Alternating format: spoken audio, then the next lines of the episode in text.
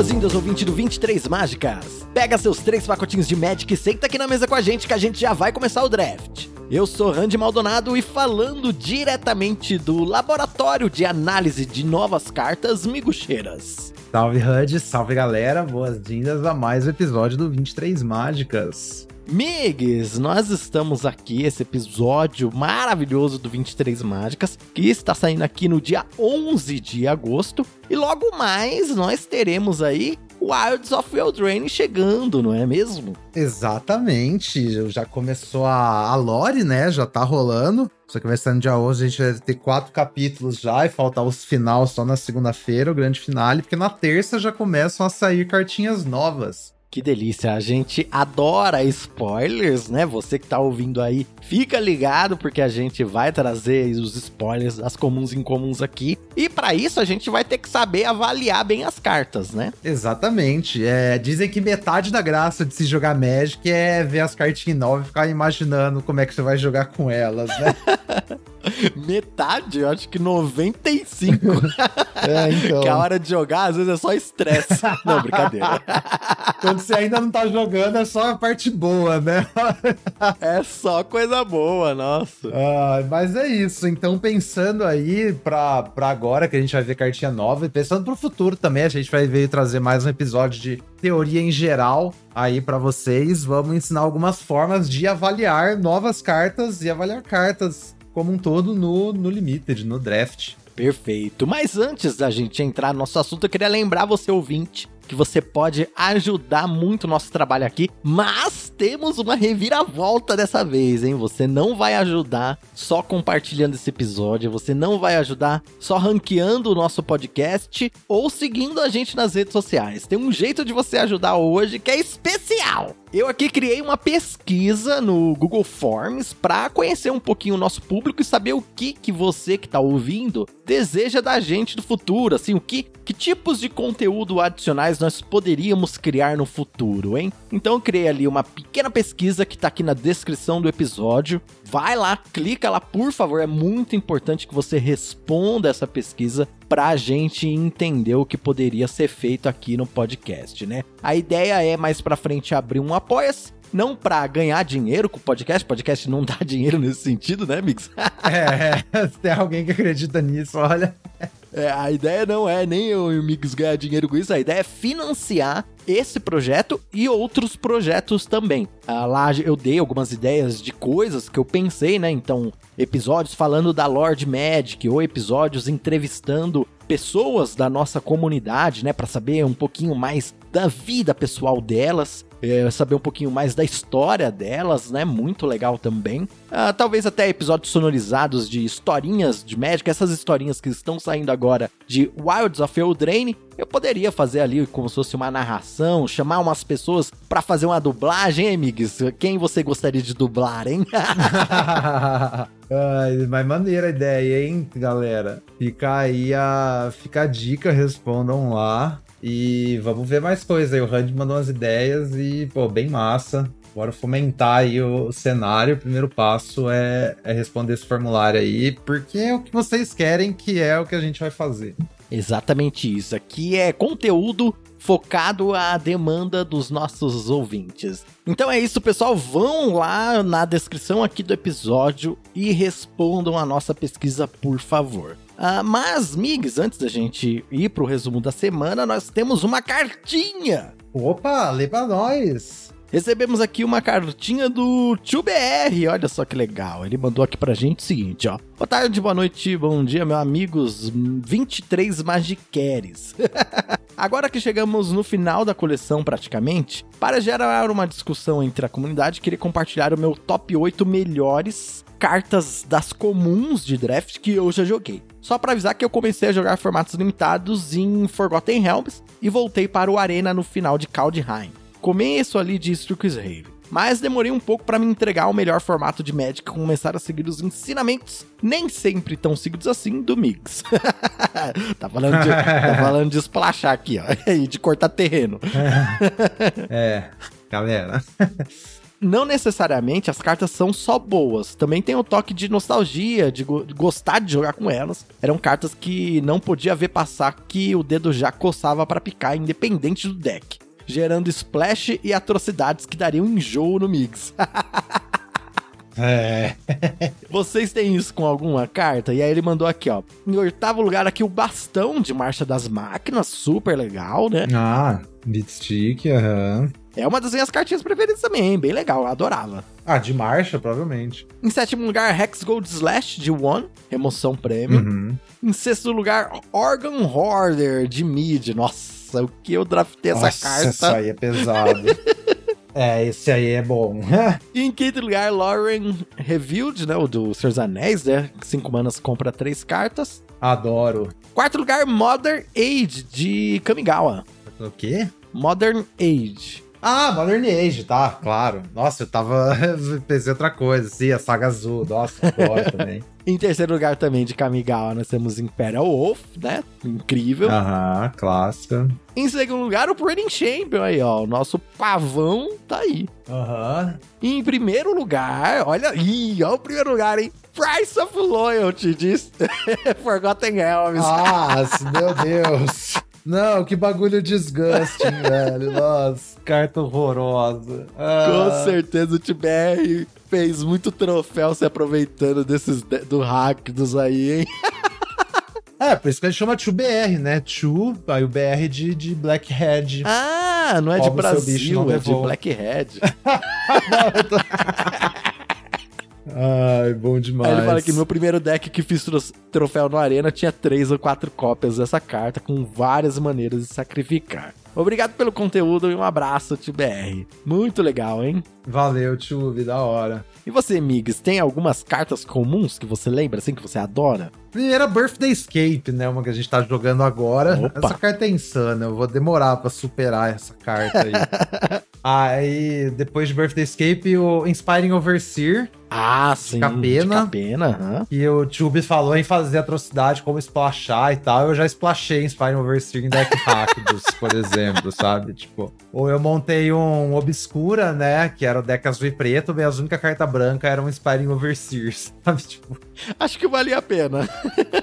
Ah, valia, valia, valia splashar com certeza. né? Aí o pacote de ninja de Kamigawa também era muito bom. Tanto as saguinhas, né? Modern Age, o Kiba, quanto os ninja, o que dava draw, o que dava bounce. Uhum. Só coisa maravilhosa, só. O ninja da pesada, 5-5, também era muito da o hora. ninja da pesada. Irmãozinho! Pô, a picareta de Kaldheim, pra mim, é inesquecível. Uhum. O boi. O boizão, é, o boi é da hora.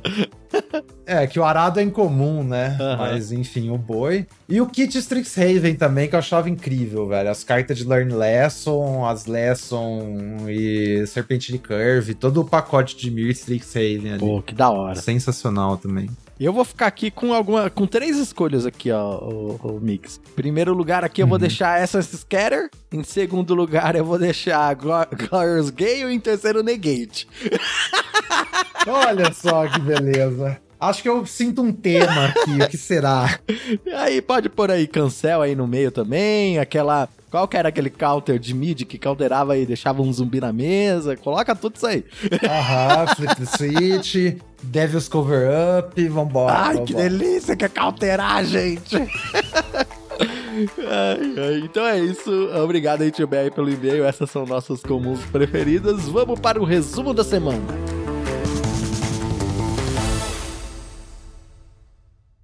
Ouvinte, eu queria só avisar você que, especialmente neste episódio, o resumo da semana ficou um pouco mais longo por conta que a gente aconteceu muita coisa, né, no Magic. Então, o quadro que normalmente tem 15 minutos, mais ou menos, ele está com 35 minutos. Então, assim, se você quiser ouvir o assunto principal, você já sabe a duração aí do nosso resumo da semana. Aconselho que você ouça, porque tem bastante coisa interessante e as minhas impressões e a do Migs sobre o grande painel da Wizards, onde eles spoilaram diversas coisas para o futuro do nosso joguinho. Recado dado, seguimos com o episódio.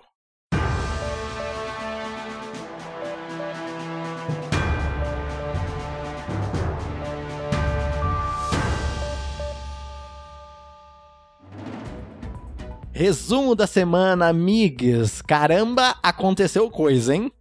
é, então, pra quem não sabe, rolou a Gen Con esse final de semana, né? Que é uma, uma feira aí de jogos. Inclusive, o Magic foi lançado pela primeira vez na Gen Con de 30 anos atrás. Foi a primeira vez que foi vendido Magic the Gathering. E aí, e aí a Wizard fez um painel. É, todo ano a gente tem aquela live falando dos lançamentos do, do próximo ano, né? A Wizards foi um pouquinho além e já mandou os lançamentos dos próximos dois anos e meio pra gente nessa live aí. Nossa, meu Deus! Acho que é a primeira vez que eles colocam tanta coisa assim, né? De Tanto à dois frente. anos? Sim. Não, esse negócio, até essa coisa do, do, do da live anual, falando dos lançamentos do ano seguinte, é uma coisa relativamente recente, sabe? Antes eles anunciavam, tipo, só é a próxima edição ou a outra tal. Aí agora já é isso aí, já triplicaram o escopo aí da live anual, bem da hora. Então tem muita. que da hora. É, tem muita edição aí, muito produto na, na pipeline. Que legal, eu gostei bastante, gostei da ideia, eu gosto desse hype que vai se criando, né? Você já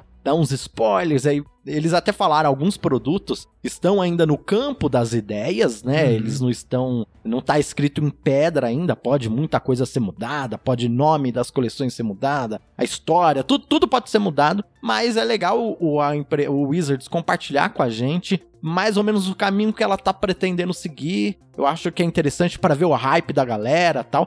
Não que isso quer dizer muito, né? Porque às vezes a, a, a gente aqui fica hypado com algo que não é legal e não dá bola para algo que é legal, né? Então é. tem que ter esse discernimento, né? Mas assim, eu adorei os spoilers que eles deram. Não, eu também achei muito da hora. Nossa, muita coisa massa vindo. Vamos que vamos. O futuro do México tá bem brilhante. Então vamos passar por tudo, né? Uh, começando aqui em 2023, nós temos o lançamento de Cans of Tarkir no Arena, é isso? É isso mesmo. Além de. A gente já sabia, né, de Wilds of Eldraine agora, e vai ter Ixalan em novembro, Lost Caverns of Ixalan, que a gente comentou semana passada. Anunciaram que em dezembro a gente vai ter Cans of Tarkir. É, e não vai ser nenhum remaster, igual foi Innistrad, igual foi as outras. Inclusive, falaram que não vai ter remaster por um futuro próximo no Arena. Vai ser a própria Cans uhum. of Tarkir de 2013, não editada integral, assim. A edição inteira que sai em 2013 vai sair no Areninha. É, Caraca! Essa edição é válida em Explorer, né? Que a ideia.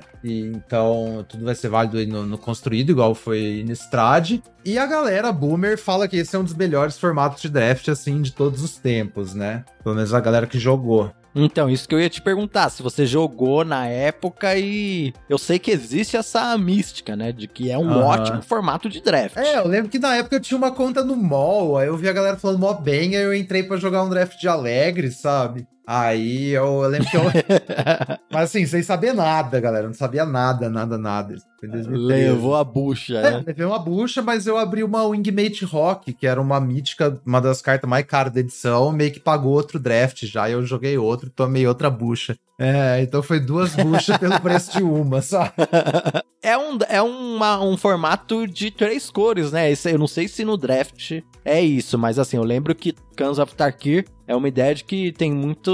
Os cães, né? Eles são de três cores, né? Mardu, Sultai, etc. Isso, exatamente. Esses são os nomes das, das facções do mundo de Tarkir, né? Inclusive, sei lá, Narset é uma, é uma das líderes ali nessa timeline dessas facções, uma parada bem massa. E parece que sim, eu nunca joguei, mas diz a galera que, tipo, o, o meta normal é três cores, mas tem a galera que monta five color. Uma estratégia, parece que era você começar. Porque tem uma, uma dual por pack, né? Hum, sim. Então a estratégia é você saindo pegar as dual agressivamente. E aí montar uns deck 5 color. E aí tem a galera também que fala que o melhor rolê da edição é deck de duas cor agro, né? Então, se, ah, beleza, galera, vocês querem fazer uns 3 mana 2-2, aí eu vou partir pra cima, saca? Montar uns deck agro de duas Passou cor. um Boros agro aqui já era, né? É. Então, parece ter umas fitas assim, então eu quero ver, quero ver. Não joguei na época, mas tô bem na curiosidade para ver como é que é. E quero ver também se, tipo, o formato aguenta o 17 Lanes, sabe? É uma coisa que não tinha na época, ah, né? A galera fala, ah, melhor formato de todos os tempos, mas não existia o mesmo nível de acesso a dados que a gente tem hoje. Então Entendi. eu quero muito ver como é que isso aí vai, vai rolar. Tem também as melhor mecânica do Magic, que é Morph.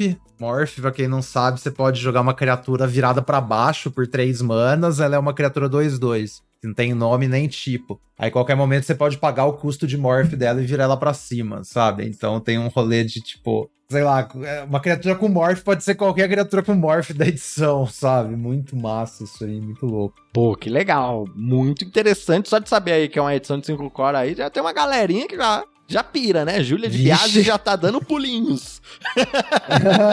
ah, a Júlia tenho certeza que jogou muito Tarkir na época, viu? Pô, que legal. A gente, talvez a gente dê uma perguntada Vou pegar as dicas direto dela, As dicas né? diretos dela, exatamente.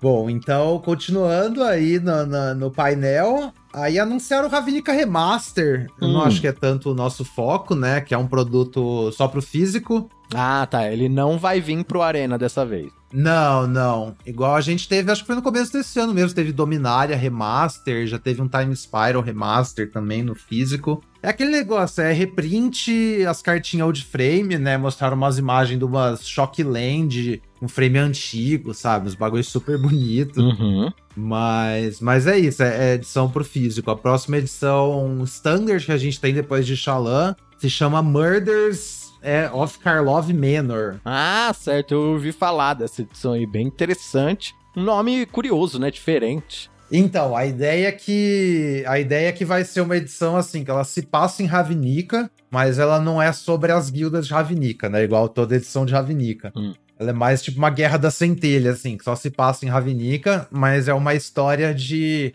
mystery murder, né? Mistério de assassinato, tipo aquela novela Torre de Babel, essa vibe, não é? Bem aquela pegada meio Agatha Christie, um pouquinho de Sherlock Holmes ali, essa coisa de Tipo isso. É, essa coisa aí, aquele jogo detetive também, inclusive parece vai sair um Magic detetive, vai sair assim, um misto, mas enfim. Vai ser uma, a próxima edição standard que a gente tem depois de Shalan, essa de, de, assassinato. Vamos ver. Bem curioso. Essa novela que você falou é aquela Quem Matou Death Reutemann? Essa daí? Eu não... Não, é uma da Globo, da mano. Globo? Que teve uma parada assim também, que lá pro final mataram não sei quem, aí... Ficou aquele mistério, Eu acho que era né? Torre de Babel, é, é. Tem mais uma novela da Globo que rolou uma fita assim na época, velho. Tipo de, Com certeza a Wizards assistiu todas já para pegar umas referências. Com certeza. é, vai vendo. Pô, mas que legal. Então a gente vai de volta pra Ravnica, mas dessa vez aí não vai ser focado nas guildas, né? Eu acho que elas vão estar tá lá meio como flavor, pelo que eles disseram, né? Mas que vai ter. Eles vão conseguir trazer essa coisa diferente e nova pro plano, né? uhum. né? Achei interessante. Sim. Quero saber o que, que, que vai rolar. Ah, e eles falaram que essa edição vai ter algumas mecânicas inovadoras, né? É, então, vamos ver. Ó, depois dessa Murders, outra também acho que não é muito. Vai ter aquele crossover de Fallout, né? Hum. Aquela franquia, não sei se você conhece, eu nunca joguei, Ah, eu conheço, mas eu também nunca joguei, não sou fã, não. É. Eu sei, é meio legalzinho e tal. Tem uma estética toda. É, jogo de PC pós-apocalipse, né? Isso. Uma fita assim. É. E vão sair decks de Commander de Fallout, igual teve aqueles lá de, de Warhammer, Doctor Who, vai sair de Fallout também. Então, pra galera comandeira fallouteira, fiquem de olho. Legal, beleza. E aí depois pro Standard, a gente tem Outlaws at Thunder Junction. Opa. Nominho bem, bem curioso. Então é um mix ali, são duas vibes que eles vão juntar. A primeira é uma coisa tipo reunião de vilões. Ok. E aí na arte, assim, inclusive tem o Oco, tem uma silhueta que parece ser a Vrasca. A galera já tava especulando, né? Tem um cramunhão que parece ser o Rakdos. Sim. A galera já tá altamente especulando quem que tá. E a segunda temática que vão juntar é uma fita de faroeste. Caraca, que diferente. Legal. Le Sabe o que é mais legal? Porque assim, quando a gente pensa assim, ah, faroeste no Magic, eu tenho certeza que os designs é, do Magic vão conseguir dar uma perspectiva muito nova e diferente para essa temática, tá ligado? Que não é tipo uhum. a perspectiva estadunidense só ou a do espaguete lá, o Western Spaghetti, sabe? É, eles falaram assim também que, tipo, é, por muito tempo queriam fazer essas sets de faroeste e tal, mas é meio complicado, porque tem um monte de questão cultural envolvida, né? Uhum. Então trouxeram um monte de, tipo. Como é que fala, velho? cultural consultant, sabe? Ah, legal. Consultor, né? Consultor. Tipo, é. essa galera que faz trouxeram um monte de consultor pra tentar achar um jeito da hora de fazer isso aí, sem ser, tipo, um bagulho bem, bem propaganda estadunidense mesmo, Isso, sabe? é. Tipo, Sem ser cowboys versus índios, né? Que, porra. É, exatamente, tá ligado? Fazer um bagulho bom gosto, assim. A estética é muito louca, e pá, né? Sim. Ainda mais você pensa, tipo, o oco pistoleiro, velho. Olha que da hora, sabe? Não, a estética de faroeste, ela é muito legal, né? Não é à toa que filme de faroeste faz tanto sucesso, jogo de faroeste faz tanto sucesso, porque existe um, um- um apelo, né? É legal, tem uma Hum. ideia, assim. É que o chato realmente é essa coisa que, que fica, essa, essa cultura estadunidense que é criada em cima disso, né? Essa Sim. romantização de Sim. algumas coisas que não são legais. Mas quando a gente pega esse, esse cenário pra ficção e consegue distorcer, né? Usar de modo disruptivo, legal, assim,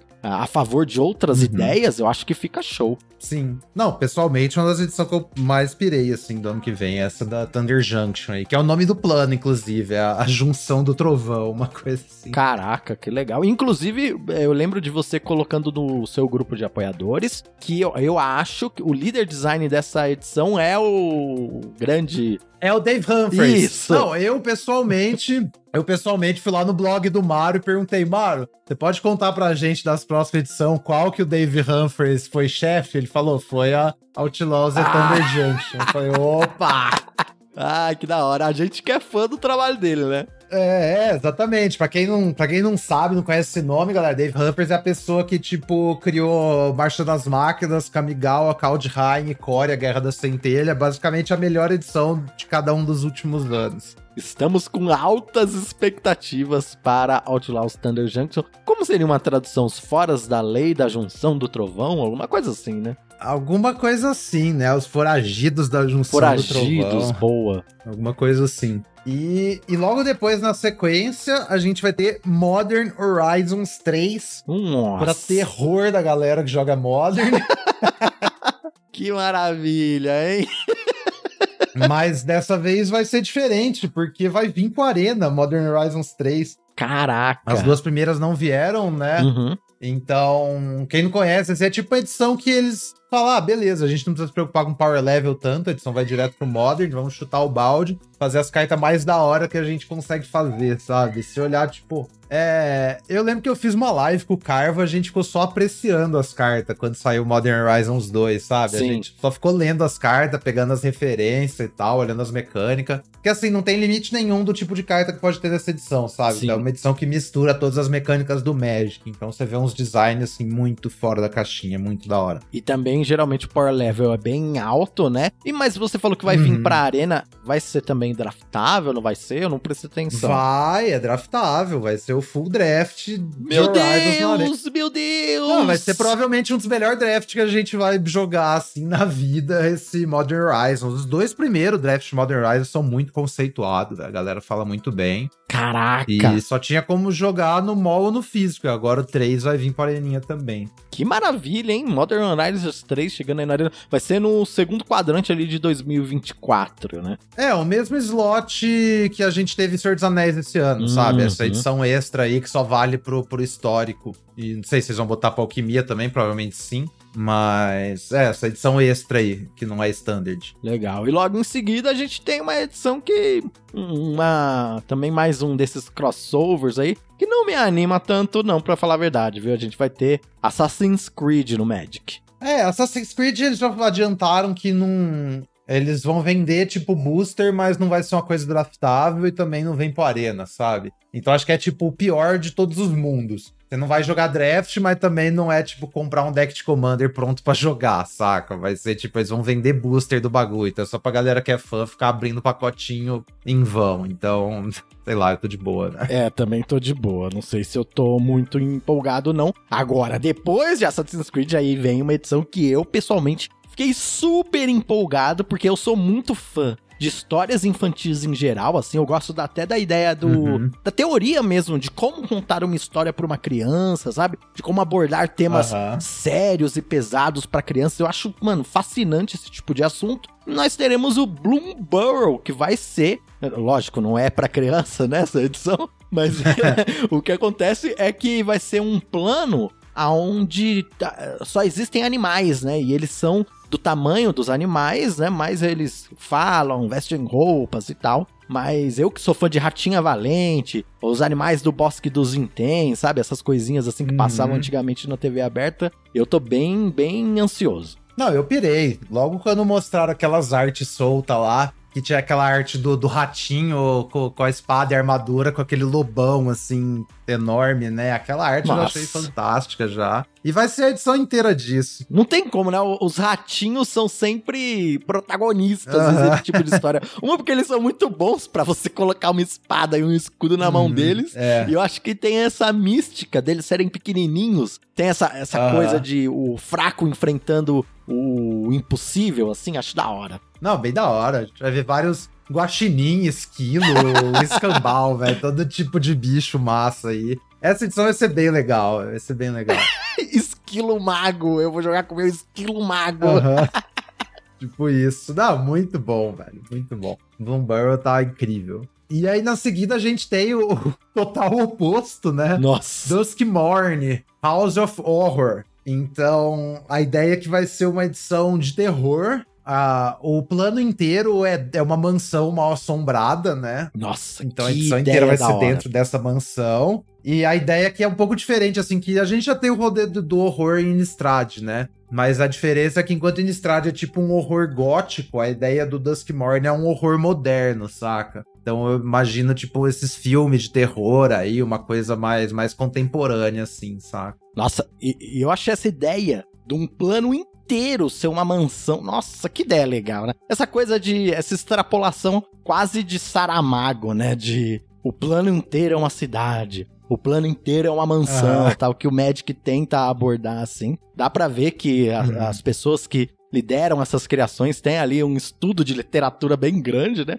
Que são ideias, assim, geniais, sensacionais. Não, bem da hora, muito louco essa Duskmorn aí. Vai ser meio que uma pegada meio. Você falou horror moderno, meio é, época vitoriana, assim, mais ou menos isso? Não, o que eu entendi moderno, eu quis dizer mais, tipo, contemporâneo mesmo, sabe? Eu vi ah. até alguém perguntando pro Mario que, tipo, a gente tem umas cartas é, Trepanation Blade é uma carta de, de, de estágio original que eles meio que tentaram fazer um design de uma serra elétrica, só que na versão de uma espada, porque era tipo, é horror gótico. Sim. Eles falaram que se eles fossem fazer o mesmo design, tipo em Duskmorn, seria literalmente uma serra elétrica, tá ligado? Então acho que a vibe é essa. Que legal. É tipo, Innistrad tem esse bagulho gótico de, de vampiro, lobisomem, mais um negócio mais mais antigo, mais literatura antiga, isso, né? É, aquele negócio, tipo, nós somos os monstros, é tipo isso. Aí eu acho que a vibe desse Duskmorn é mais esses filmes mais contemporâneos. Então, tipo, sei lá, uns Jogos Mortais, alguma coisa assim. Lovecraft, né? Um Stephen King, uma pegada assim, né? Se pá, se pá, umas fitas assim. Pô, legal, tô, tô interessado também. E vamos ter aí, já mostrou uma outra arte, né? Essas artes horrorosas, que, maravilhosas é. que a gente adora.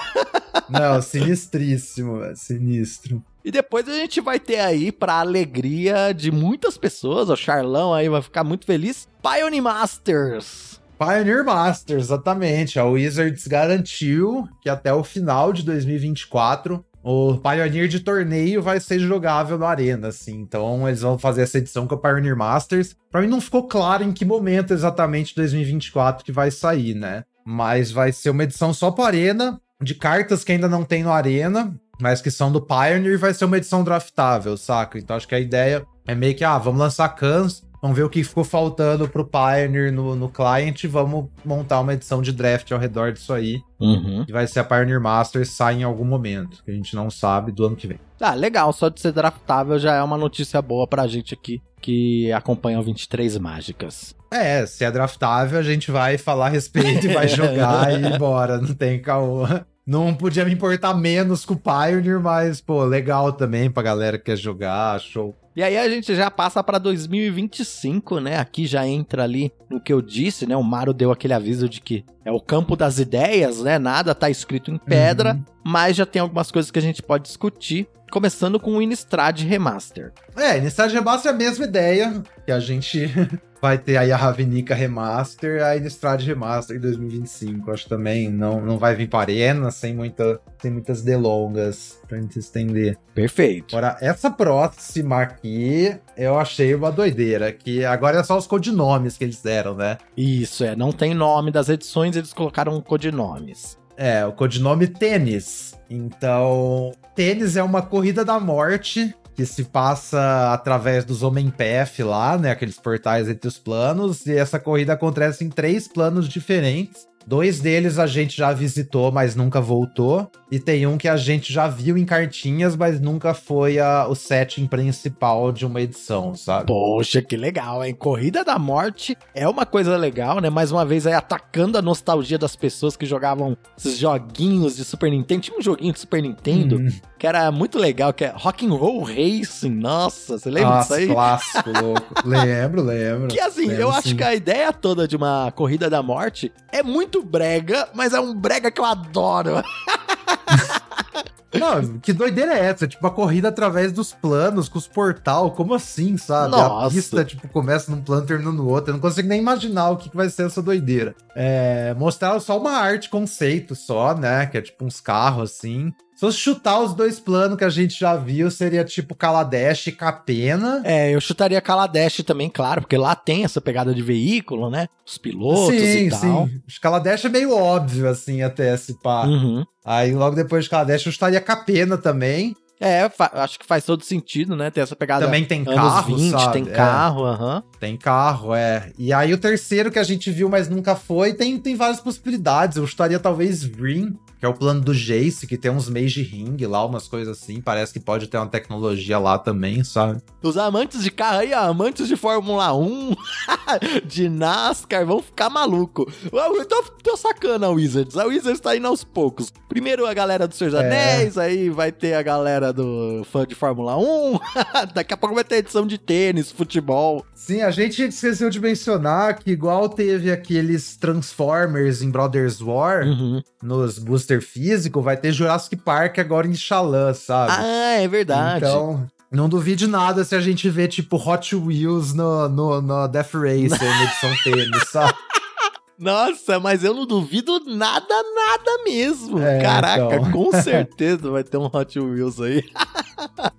Ai, bom demais. E depois de tênis aí, a gente vai tênis? pra Ultimate, que o Mario disse que nós iremos voltar agora para Tarkir, né? É, então. A gente já vai ter o gostinho agora de Cans of Tarkir lá pro, pro, pro, pra segunda edição, lá pra abril mais ou menos de 2025. Retorno a Tarkir. Achei maneiro. Bem Achei legal, maneiro. eles também não deram nenhum tipo de spoiler, né? Só falaram que querem Aham. voltar pra Tarkir, trazendo tudo que era bom, né? E adicionando só coisas boas, né? Tipo, o que É. aprenderam a lição com o plano e tal, e querem trazer só a parte legal. É, porque meio que o que rolou é que rolou uma viagem no tempo que extinguiu os clãs, né? Uhum. Ficou só os dragões. Só que meio que tinha um plotzinho no final da história. A, a Narset tava achando os registros da época de antes dos cães caírem e tal. Então acho que a gente vai ver uma parada assim, tipo, os cães voltando pra desafiar os dragões, sei lá, Legal. velho. Vai ser da hora. Talvez é um dos novos cães- favoritos de Magic, viu? É um dos, é, talvez é um dos mais legais mesmo. Nossa, muita história legal. Sim, nossa,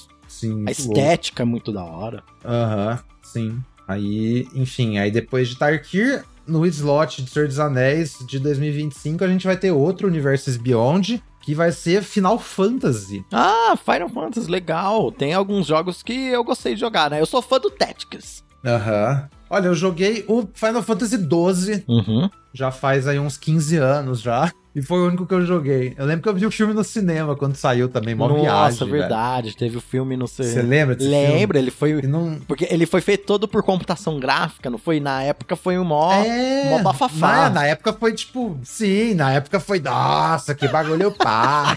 Nossa, como é real. É, Você vai então, ver hoje sim. uns bonecão assim. É, vai vendo.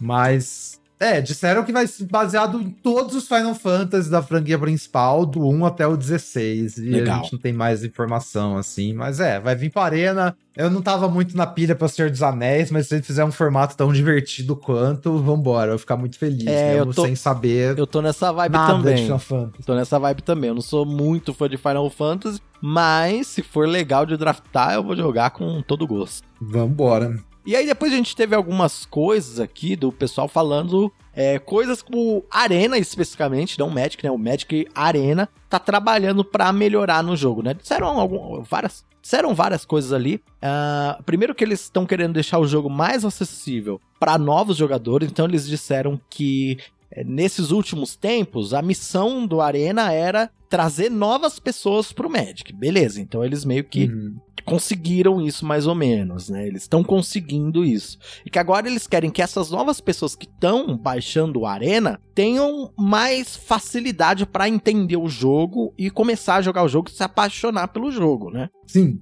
Exatamente. É, que toda a ideia. Acho que assim, quando eu vejo galera falando, ah, é porque o Arena é um esportes ruim, não sei o quê, eu acho que a ideia é que o Arena nunca foi para ser tipo uma plataforma de esportes, sabe? Sim. O Arena sempre serviu como porta de entrada para drogas mais pesadas, é. que é o Magic de papelão, sabe? É tipo uma coisa assim. Mas talvez essa ideia esteja começando a mudar, porque eles falaram aqui, ó, que tá trabalhando também para melhorar o fator colecionador, né? De você poder colecionar as cartas dentro do Arena. E para você uhum. criar formatos com três ou mais jogadores no Arena, né? Nem que seja o Arena como um aplicativo principal ali em que você vai jogar um V1 e vai ter outro aplicativo para jogar com mais jogadores. Eles estão desenvolvendo essas ideias ainda, mas que é uma das uhum. missões aí do time do Arena, né? E eu acho que nesse sentido Sim. também, com certeza eles devem estar tá prestando atenção nessa parte mais competitiva do esporte, etc. É, tudo bem vago assim, né? Aquelas ah, umas coisas bem de longo prazo. Uma ideia que eu achei super legal que mencionaram, que talvez seja mais concreta, assim, eles estão buscando um jeito de integrar o Arena com o jogo na loja, né? Isso. Então, por exemplo, você vai jogar o Friday Night lá na loja, algum evento sancionado na sua lojinha, e isso te dá algum tipo de recompensa dentro do Arena, sabe? Que eu é. acho que isso já devia estar tá acontecendo faz mó tempo, Sim. inclusive. Mas, mas fica aí pro futuro. É, eu, eu gost... Altas coisas incertas. Gostei muito dessa ideia também, porque essa coisa de incentivar o comércio local, né? Dos pequenos lojistas uhum. e tal. É, eu sei que não é esse exatamente o foco, mas a gente espera que a gente consiga fazer isso funcionar dessa forma, né? Ah, sim. Tanto que a Wizard está cagando pra cara dos lojistas com esses produtos ultimamente aí, sabe? Sim.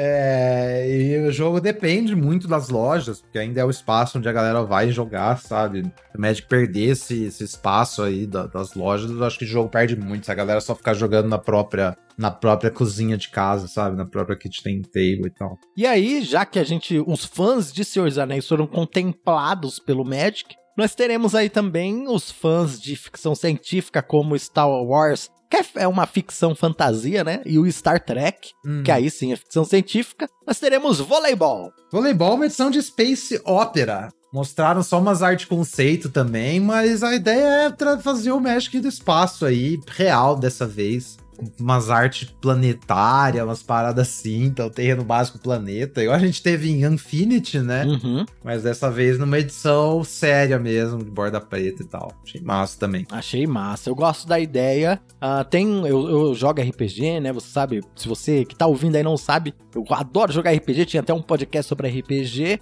chamado Podcast de Mesa. Vai lá dar uma ouvida. Já acabou, né? Eu não tô fazendo mais episódio, mas tem lá 70 episódios para você ouvir. E um dos cenários de D&D que são muito divertidos de jogar é o Spell Jam, que é essa pegada, assim, de você viajar entre os planos pelo espaço e tal. E tem as criaturas alienígenas. Eu acho muito, muito divertido. Aí depois de voleibol, então a gente tem wrestling, e vai ser outro retorno também, dessa vez um retorno para Loring. Hum. Que é um plano queridíssimo aí pela galera, né? Um, é um. Eu diria até que é um cult clássico, assim, hoje em dia. Ah, é verdade? Eu lembro quando lançou, nossa. É, lançou ali 2007, se eu não me engano, para 2008 teve assim, tinha duas edições que era Loring e Morning Tide, que era uma parada tipal, né? Uhum. Então Loring era tipo um tipal do, do, do, do das criaturas ali, é. o segundo de, de classes, de um twist. E aí teve um segundo mini bloco que era Shadowmoor e Ventide, que Sim. era o mesmo mundo de Loring. Assim, Loring era tipo um lugar onde era dia para sempre. E aí a cada sei lá quantos anos rolava um evento que o plano inteiro ficava de noite. Aí ficava meio que uma noite para sempre, sabe? Que é o setting do Shadowmoor.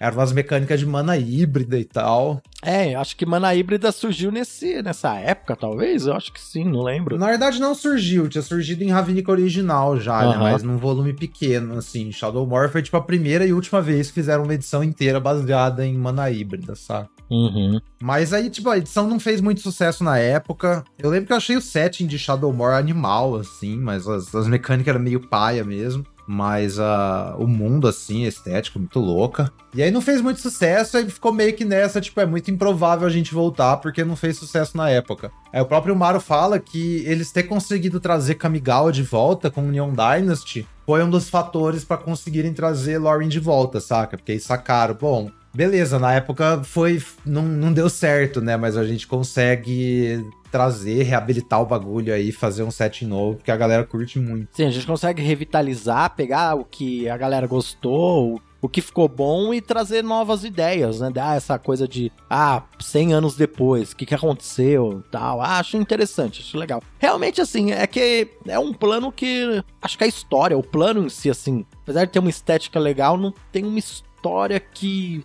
puxou tanto as pessoas, sabe? Eu lembro que até lembrava muito essa pegada de contos de fada, né? Que a gente tem depois em Eldraine e tal. Sim. Mas tinha um pouquinho isso, tipo, porque tinha uns gigantes, aí tinha uns elfos, aí tinha uns papões, né? Que eram uns goblins, assim. Tinha umas coisas Uhum. assim, né? É, a lore foi bem baseada em mitologia celta. né? Celta, é. E por isso que Então, perto tinha umas coisas meio obscuras, é. assim. É, tipo, é porque a fita que o Drake pegou os contos de fada da Disney, né? Sim. Tipo, já foi direto no que a galera mais conhecia. É um negócio, essa é uma coisa de pegar, tipo, as referências mais obscuras, sabe? Porque Kamigawa original também, eles pegaram o material fonte, tipo, original japonês da cultura e fizeram o agulha. Aí ficou. Ninguém pegou as referências no ocidente porque a galera não manja, sabe? Aham. Enquanto que aí Lauren rolou a mesma coisa. Aí quando pegaram e fizeram Eldraine, não pegaram, tipo, o material original. Pegaram a percepção que o público tem daquele material, sabe? Com Sim. uma parada meio diferente, né? Foi o que fizeram Amon Cat também, com a coisa do Egito. Então nisso você já dá uma. Você já, já muda um pouco. Mas é isso, acho que é uma, uma forma também, assim, nesse estropo mais, mais popular e fazer o design em cima disso, pá. E aí depois a gente já vai pra 2026. Aqui, aqui a gente já tá, né, muito no futuro. Com o Yacht. De, o Mario disse que nós voltaremos para Arcavius e Strixhaven. Você sabia, Randy, que Strixhaven foi a edição Premier de Magic mais vendida de todos os tempos? Tipo, edição standard? Não sabia, que coisa, hein? Será que essa pegada meio escola de bruxaria, hype assim da época que impulsionou as vendas, será? É, o bagulho, o bagulho ressoou entre a galera, velho. Caramba. Essa é a fita. Eu também não, não Essas edições têm facções costumam ser muito sucesso, né? Sim. Porque você faz a galera se identificar com alguma escola, né? Sim, sim. Então, é. isso aí já, tipo, pá. Mas é, eu vi o Mario comentando esses dias no blog. As duas edições mais vendidas foram Strixhaven e segundo lugar Kamigawa, saca? Caraca, que legal. Acho que alguém perguntou se Kamigawa tinha sido a edição mais vendida. Eles falaram, não, Strixhaven vendeu mais. Mas foi tipo isso, sabe?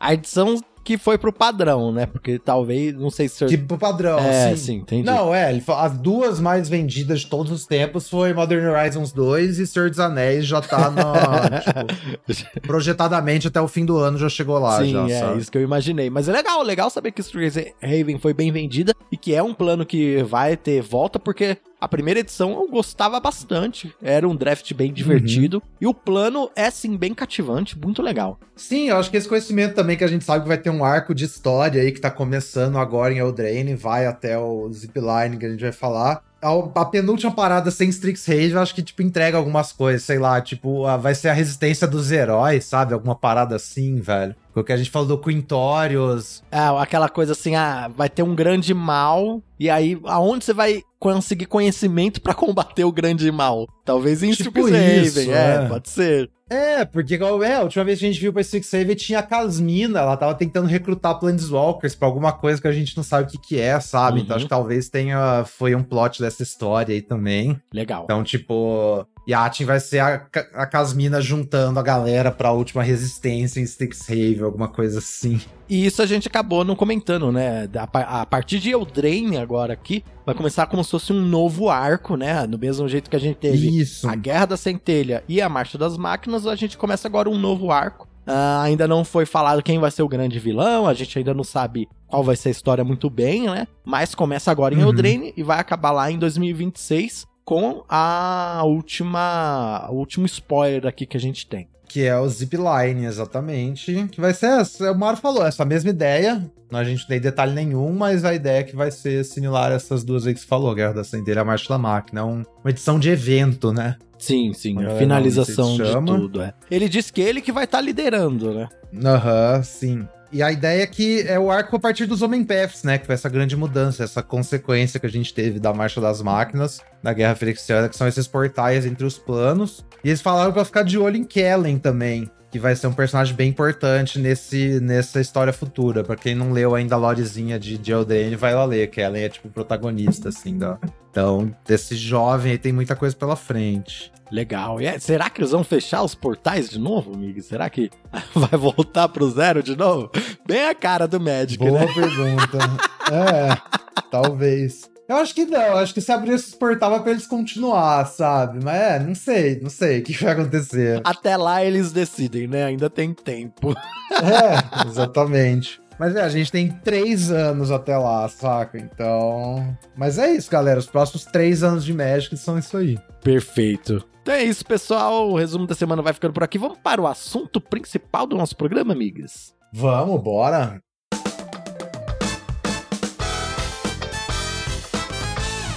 Migas, vamos lá então, assunto principal. Mas antes, antes da gente ir pro assunto principal, eu vou lembrar você ouvinte de novo, hein? Já respondeu a nossa pesquisa ou ainda não? Aqui, ó, descrição do nosso episódio tem o um link. Responda a nossa pesquisa, porque vai ajudar demais o nosso conteúdo, hein? Nosso conteúdo que é sim muito relevante para você. Inclusive, por falar nisso em conteúdo relevante, como avaliar cartas, migs? E aí? Então vamos lá, né? A gente vive falando para pegar as cartas boas, e esse é o único segredo do draft, né? Pega as cartas boas, mas a gente precisa saber, então, o que, que é uma carta boa. Uhum, é. Isso é, uma, isso é uma pergunta que tá desde muito tempo aí, cruzando a cabeça das pessoas que jogam draft.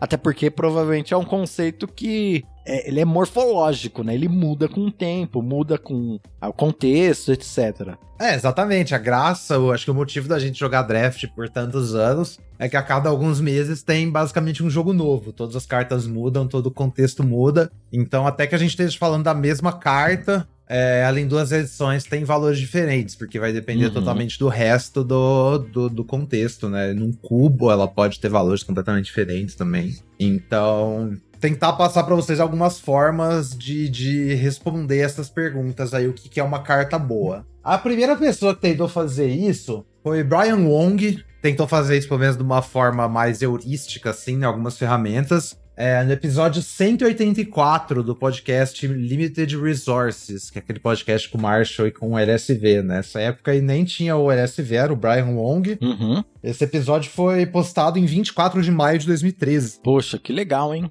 Você vê a teoria, o estudo do draft bem antigo.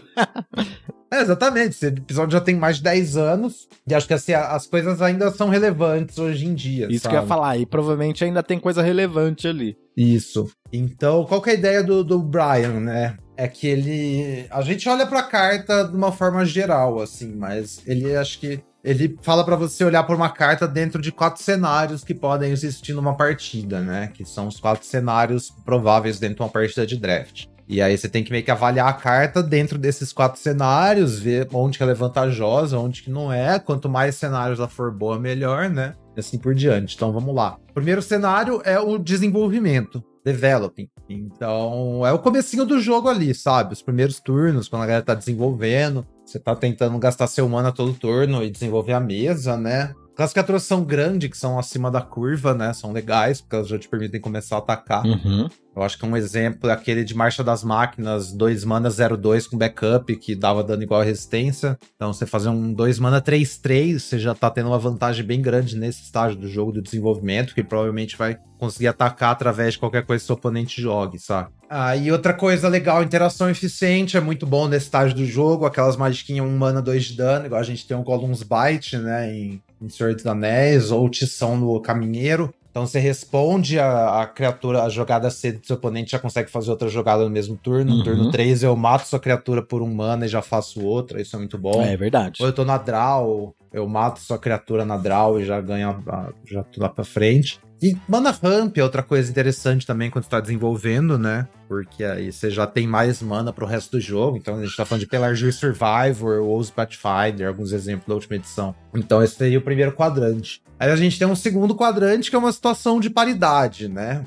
Que, então a, a, mesa tá estável ali, a gente não, não tem ataque muito bom, nem eu nem você. Minha vida não tá sob pressão, nem a sua. Que, que são cartas boas nessa situação de paridade? Cartas que você pode, tipo, quebrar a paridade de alguma forma, né? Então, ou uma criatura que tem voar, que consegue passar por cima. É, cartas que vão te comprar mais cartas para você conseguir ter uma vantagem material ali no jogo. Algumas cartas que vão tirar bloqueadores do seu oponente, né? Então a criatura quando ataca tira um bloco da frente, sabe? Algumas coisas assim. São interessantes nessa situação. Seria a segunda situação possível num jogo.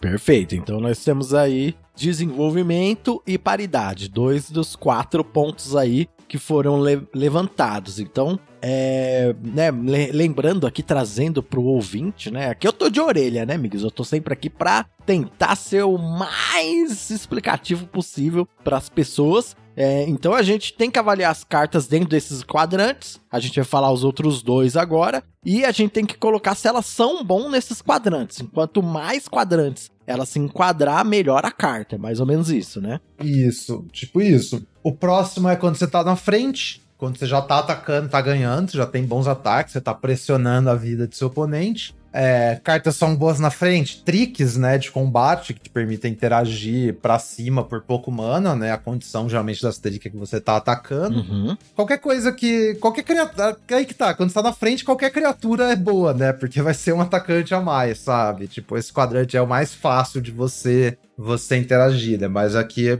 eu tô lendo um artigo, tá, galera? É, eu esqueci de falar isso, inclusive. Ah, é verdade. Isso aí é um artigo que eu escrevi para o site Cards Helm em 2021, um pouco antes de sair Strixhaven. Que aí vê que estão tentando atualizar aqui esse artigo, trazer para você, mas para quem quiser ler o artigo original, vai estar tá o link aí na, na, descrição do episódio também, tá? Isso, vão lá dar uma lida no artigo completo, bem explicadinho, do Migs, né? Ele escreveu tudo lá, vão lá dar uma, uma lida que é bem legal. Isso. Aí um exemplo até que eu usei aqui era uma carta de M21. É um 5 mana, 3-2 voar quando entra da bounce uma criatura, sabe? Isso aí é, é, é, muito forte, né? Você tá botando outra ameaça evasiva e tirando um bloqueador da frente. Uhum. Então, assim por diante. Quando está na frente é o mais fácil de você ter, né? Uhum, é verdade. Por fim, o último quadrante é o quadrante quando você tá para trás. Quando você tá perdendo a criatura, quando você, quando você tá perdendo a partida, desculpa, quando você precisa se defender, cartas te ajudem a voltar pro jogo, sabe? Então, o que, que é bom nesse quadrante? Alguma criatura grande, uma criatura resiliente que vai, tipo, anular, de certa forma, várias criaturas do seu oponente, é uma coisa interessante. Ou uma remoção global, por exemplo. Sim. Se tem uma coisa que te flipa um jogo perdido, é uma global, sabe? É. Então, você tá muito para trás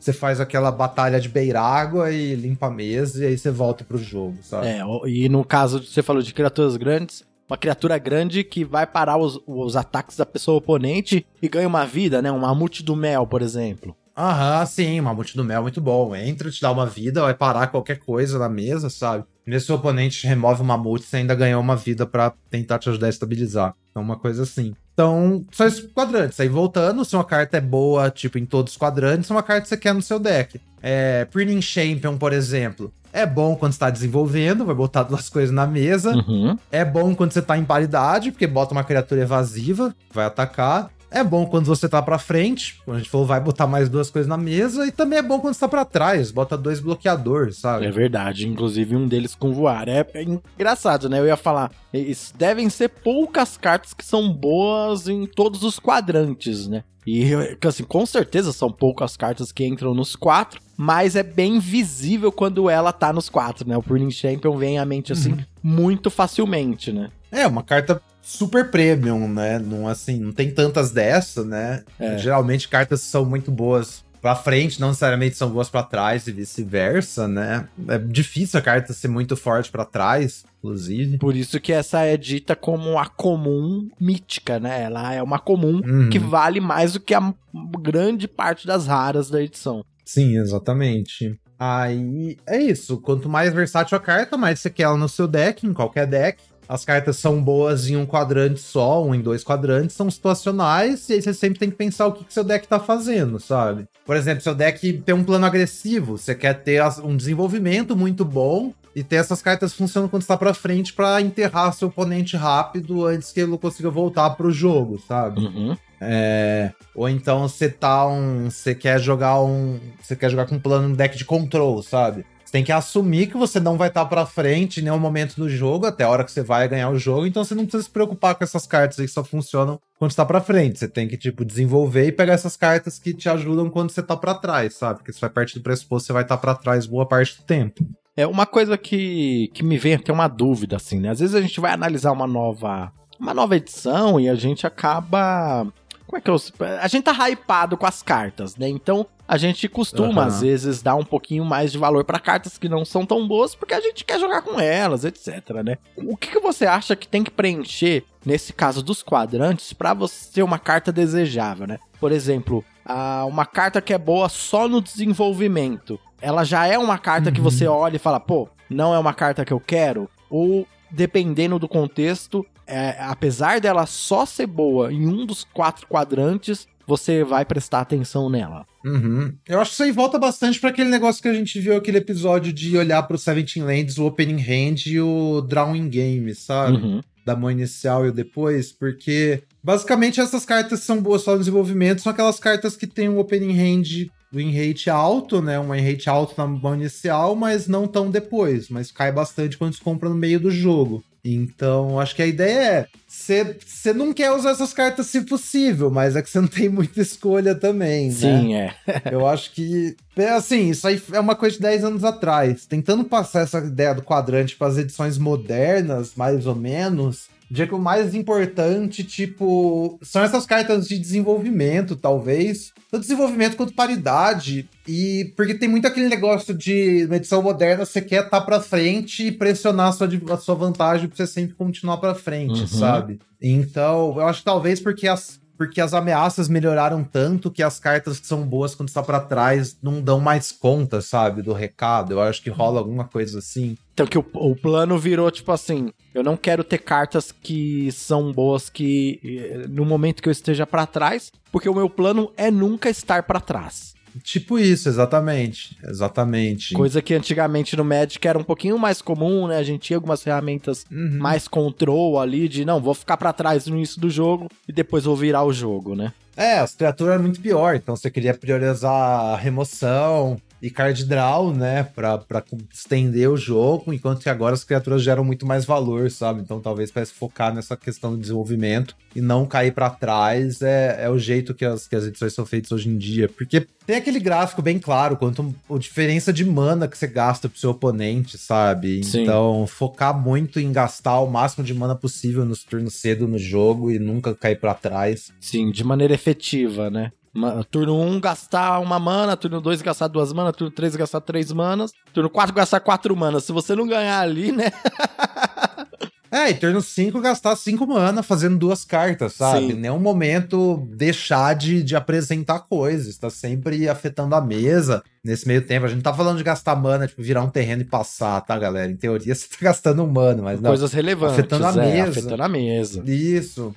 A mesa, coisa relevante, gerando recurso, gerando valor e tal. Então acho que o Magic moderno é bem isso, né? Legal, essa é uma boa dica. Você pegar novas cartas e avaliar os quadrantes ali em quais que as cartas, uh, na, na, sua opinião, né, estariam ali dentro desses quadrantes. Uh, pelo que né, a gente meio que deixou aqui Desenvolvimento é um, um lugar muito importante para se estar, né? Quando você tá na frente, uhum. como você disse, é mais fácil. Então, Eldraine tá chegando aí, quando a gente der umas olhadas nas cartas, a gente já coloca, colo é, já começa a colocar elas nesses quadradinhos, nessas caixinhas, pra já ter algumas ideias. Beleza. Isso. Mas agora lembrou uma coisa interessante. Você lembra do episódio lá do Greg Hatch de, de UW em Firexia? Que ele falava que ele basicamente não se importava ele só se importava com as cartas para trás, sabe? Sim. Porque, tipo, Que ele já supõe, ah, metade do tempo eu vou estar pra trás mesmo, não adianta que eu fizer, então eu vou me preocupar com isso, porque a hora que eu tiver na play, eu vou. Todas as minhas cartas vão funcionar bem pra frente já. É. Porque o formato é assim. E- e- Então ele só se preocupava com as cartas ser boa quando ele tava pra trás, porque é a única coisa que importava, né, no formato. É, isso era muito interessante, porque o formato, ele obrigava todo mundo a jogar esse formato de ir pra frente, né? De estar à frente. Diferente, Isso. por exemplo, de alguns outros Sim. formatos, por Senhor dos Anéis mesmo, tem alguns decks Uhum. que, sim, você quer desenvolver a mesa, você quer afetar, claro, mas é, tem um ritmo um pouquinho diferente, né? Então, é, é possível Sim. você criar outras estratégias. Em One, realmente, Firexa Tudo Será Um, você tinha essa ideia genial dele, né? Já que todo mundo Uhum. vai pra frente, todo mundo tá valorizando essas cartas muito alto, o que eu posso fazer pra counterar essa estratégia, né? Sim, sim. Não, muito da hora. E até Senhor dos Anéis é uma anomalia se olhar pelas últimas edições, porque quando que você podia tipo, pagar quatro mana pra comprar duas cartas e terminar em vantagem, não em desvantagem, Sim, sabe? é. Como era Senhor dos Anéis, Arwen's Gift, por exemplo. Exatamente, é, tipo, impensável em várias edições. Mas então vamos lá. Aí eu acho que uma outra ideia bem antiga, assim, que ajuda a gente a olhar pra criaturas, que eu acho que é uma baseline muito boa ainda hoje, é o tal do Vanilla Test, né? Oh, beleza. Então, o que, que é o Vanilla Test? Vamos supor que as criaturas não tivessem texto, fossem só os números. Quanto você queria que a sua criatura fosse de tamanho? Então, em linhas gerais, você paga um mana na criatura, é 1 barra 1. Sim, 2 mana, 2 barra 2. 3 mana, 3 barra 3. 4 mana, 4 barra 4. E assim por diante. sim, é. E aí você avaliar as criaturas. Claro que elas vão ter o texto, né? Mas assim, todas as criaturas têm texto e saem um pouco dessa linha. Então, avaliar as criaturas, onde elas se situam nessa linha aí, nessa progressão de poder e resistência, É né? aí quando a gente fala que a criatura é under stats, né? Ou, ou above Uhum. stats, né? É, a ideia de você tá com poder e resistência abaixo do que você tá pagando, né? Então, se você tá pagando 4 Isso. manas por uma criatura 2-2, você tá pagando caro por uma criatura que tem pouco status, né? Então, sempre que você ouvinte Uhum. ouvir essa palavra under stats, né? É mais ou menos o que a gente tá querendo dizer. Que por 4 mana você esperaria ter uma criatura 4/4. Por que, que ela não é 4/4? É menos. Ela tem que me dar algo em troca, né? De, de não ter esse 4/4. Exatamente. É... A gente fala a palavra hate também. Hate, Eu isso. falo direto aqui no podcast. Que eu devia pronunciar rate, na verdade, né? Porque não é hate de ódio, é rate. Hate parece ódio, É é rate rate. de- Que, que- é. Qual que é a tradução É de rate de rate? taxa. É É tipo taxa, né? taxa, classificação, é... É, tem várias, né? Rate, tradução. É rate tipo avaliar. avaliação. Mas aí é o- É, Pode ser avaliar, pode ser taxa, pode ser a razão, o ritmo. Eu tô vendo aqui a proporção, o grau, a relação, sabe? Tem sim, um monte proporção acho que é uma boa, talvez, não sei. de. É. Mas deu pra É, o que entender, que é né? Deu pra rate? entender, né, ouvinte? Por favor. É, Quando a gente fala a ideia de rate é, isso, essa. A gente fala, ah, tal carta é boa porque a, a, a rate aqui é boa. Tipo, Burning Champion, porque a gente tá, tá pegando, tipo, coisas e tal. O stats bom ali, bem distribuído. Lembrando, se você é um ouvinte que é novo no Magic, Burning Champ é uma criatura 2/2 que custa 3 manas, que tem voar e quando entra no campo de batalha, cria uma ficha 1/1. Então, assim, você é um, é um Wind Drake, né? Um 3 manas por um 2/2 voar, que ainda cria um 1/1. Por isso que é uma carta tão boa, porque são dois corpos numa carta só é, e dividido ali entre uma criatura que voa e outra que não, né? Por isso que essa carta é tão boa. É, exatamente. Então, a gente tá falando de criaturas que criam outras criaturas, mas que tá somando elas nesse Vanilla Test aí, né? Sim, você tem que somar E... tudo que é criado. E, e eu acho que aí entra até uma matemática um pouco estranha, né? Porque, por exemplo, o Burning Champion é, são 3 manas por 3 barra 3 de poder na mesa. Mas só de estar em corpos separados, né? Então, por exemplo, uma remoção pega só uma das duas criaturas, você pode até pôr ali que é um Uhum. 3.5 de poder na mesa, sabe? É, mais ou menos, mais ou menos. É que aí que entra as, as nuances, né? É, porque eu acho que mais, mais interessante, assim, de se pensar no Vanilla Test é a consequência disso, tá? Eu acho que é a parte mais interessante. O que, que isso quer dizer exatamente? Que se as criaturas têm o mesmo tamanho, em geral, elas conseguem atacar uma através das outras, sabe? Certo. E qual que é a ideia? É que quando você faz um drop 3, que você espera que ele seja um 3/3, A ideia é que esse bloco 3 bloqueie todos os drop 2 do seu oponente, sabe? Sim. Então, Faz se, sentido. se os dois 2 são 2 se os dois manas são 2 2, os três manas são 3 3, eu quero que todas as criaturas de 3 mana que eu tenha no meu deck, elas entrem e impeçam as criaturas de 2 mana do meu oponente de atacar. Até porque quando a gente tá falando de limitado, a gente tá falando de draft, a gente tá falando de afetar a mesa com criatura e trocar dano, né? A gente tá falando de race. Atacar e bloquear, é, é. atacar e bloquear, exatamente. Isso. Assim como quando eu faço uma criatura de 4 mana, eu quero que ela bloqueie todas as criaturas de 2 e 3 mana do meu oponente, sabe? Então, por isso que criaturas que são tão understated e são tão pequenas pelo custo não são desejáveis, porque elas não têm essa capacidade de entrar imediatamente bloquear e, tipo, poder fazer esse card advantage virtual, né? Porque se eu tenho um 3/3, você tem um 2/2, você não tem uma forma de lidar com o meu 3/3, basicamente você não tem um 2/2, né? Então eu já fiz um card advantage virtual ali. Se você tem 3 2/2 e eu tenho um 3/3 que você não consegue tirar, eu tô em muita vantagem. Eu desliguei três criaturas suas. Exatamente, é porque. Beleza, você pode atacar com seus 3, 2 barra 2, aí você vai perder um, um deles aí, começar a entrar em desvantagem, vai começar a perder valor Uhum. durante o jogo. Exatamente, muito bom. Isso. E aí, quando você tem uma criatura, então, que tá muito abaixo desse Vanilla Test, você botar ela no seu deck, você tem que considerar que a habilidade dela, então, vai ser muito boa, né? Que eu falei, né? Ela tem que te dar algo em troca. Ela tem que te dar algo, exatamente. Aí, acho que tem dois tipos de criaturas nesse sentido. Um é a criatura que entra e faz alguma coisa de imediato.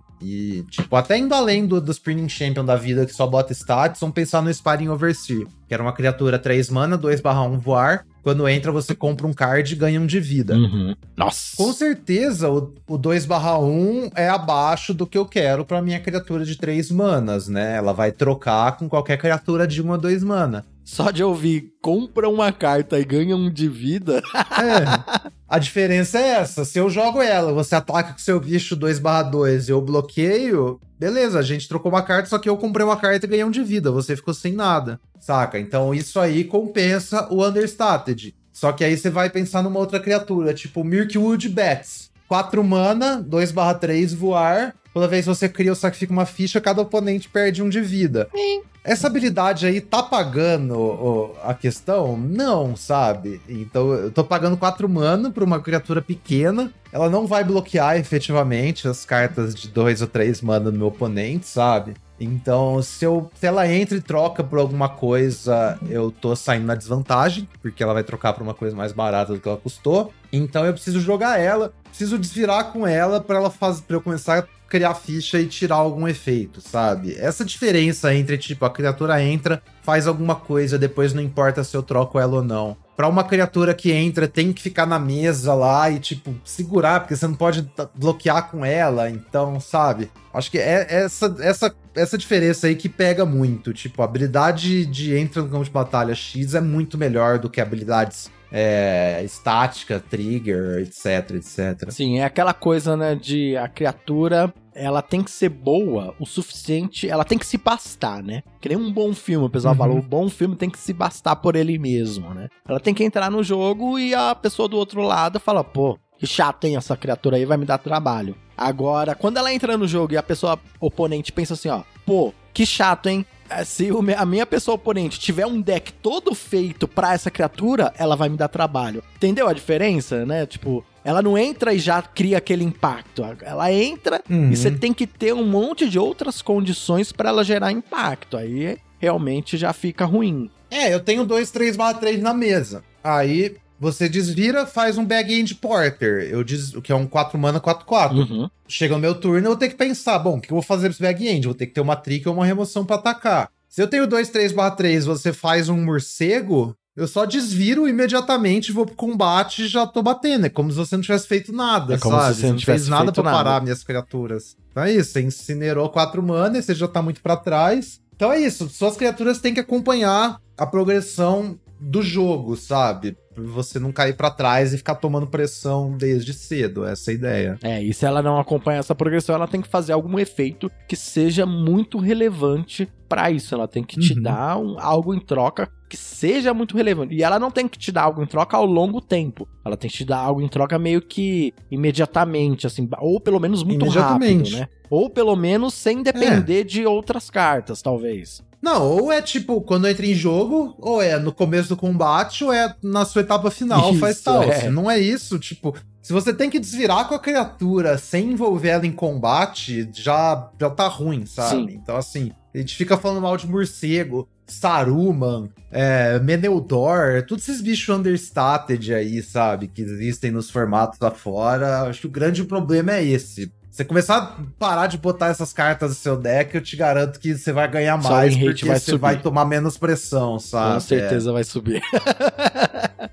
então, beleza. Aí a gente tem é, é, esse ponto de entrar fazendo alguma coisa. É um, um ponto ali, né? De. Que cria uma criatura que é vanilla. Melhor ainda, né? Tipo, por exemplo, 4 Uhum. mana pro 4/4 que faz alguma coisa quando entra, já torna uma carta sensacional, né? A gente já sempre presta atenção Uhum. nisso, né? Ou, e se não for o caso, se for 4 manas, por exemplo, Packmate, né? 4 manas, por um 3-3, tá under stats, mas quando ele no campo de batalha, você compra uma carta. Show! Boa também. É, porque o 3-3 ainda é relevante e vai trocar com coisas, sabe? Uhum. A gente. Não é tudo sempre bem assim também. Em Dominário Unida, a gente tinha um 4 mana 2-2 que você entrava e pe- olhava as três do topo, botava uma na mão. Sim, ela era jogável. Então, aí que tá, não era na verdade, sabe? Porque o 4 mana 2-2 já é muito baixo impacto. Mesmo quando você tá comprando uma carta, eu acho que você ainda tem que considerar que, tipo, 4 mana 3-3 como uma carta, ok, porque esse 3-3 ainda vai ter um ponto de relevância ali na mesa. Quando você faz um 2-2 no turno 4, ele já não é jogável, essa é a fita. Sim, é. É que eu lembro dela no sentido de. O contexto geral dela é que, se não me engano, era uma edição que não tinha muito drop 2.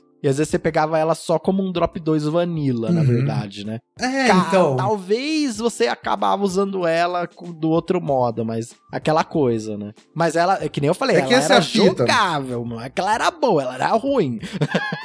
Então, Hud, eu acho que é a hora de, de revisitar seus conceitos e pensar que essa carta é injogável. Acho que é assim. Ah, tá. É que é antiga essa edição, eu não...